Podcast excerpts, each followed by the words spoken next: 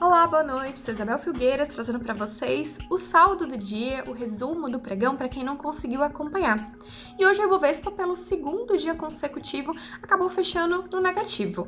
O índice perdeu 0,72%, fechando aos 120.061 pontos. Quase perdeu os seus 120 mil pontos, mas resistiu. O que aconteceu foi que uh, teve uma combinação de fatores, exterior e doméstico também. No exterior, as bolsas na Europa e nos Estados Unidos acabaram fechando negativo.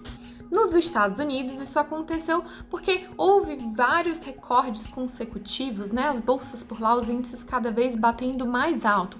E quando isso acontece por um período, sempre chega o dia em que o investidor faz a sua realização de lucros, que é tirar o dinheiro, né? É, que ele ganhou durante esse tempo. E agora o investidor espera por novos sinais aí para saber o que que vem pela frente. Então esse foi um dos motivos da baixa do Ibovespa. O outro motivo, talvez o principal, foi as incertezas em relação à situação fiscal do Brasil. Isso porque a questão do orçamento de 2021 ainda não foi resolvida. Mesmo com acordo entre o Congresso e o governo Jair Bolsonaro, o mercado ainda está desconfiado, o fantasma do furo do teto de gastos continua circulando.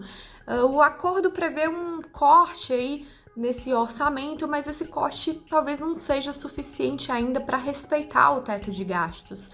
E com isso, o presidente vai ter sim que ainda vetar alguns trechos desse texto. Ele tem só até quinta-feira, dia 22, depois do feriado, para sancionar o texto aí que foi costurado junto com o Congresso. De qualquer maneira, houve uma manobra do próprio Congresso para ajudar o governo, que pode permitir gastos de até 100 bilhões de reais aí por fora do teto.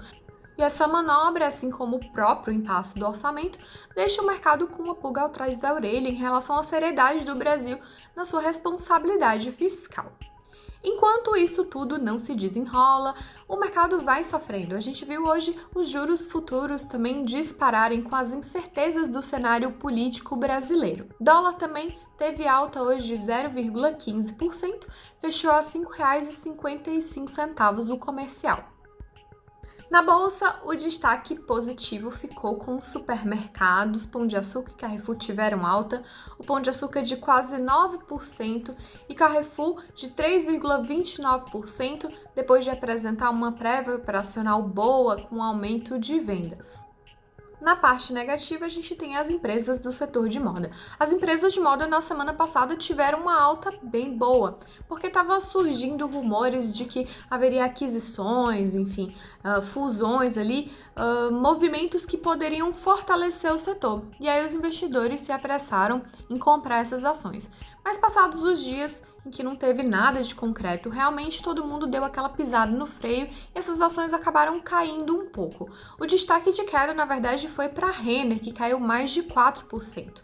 A Renner já anunciou uma oferta subsequente de ações, que é uma segunda oferta de ações, já que ela já tem estreia na bolsa, e será uma oferta primária, em que todo o dinheiro da venda de ações vai para o caixa da empresa.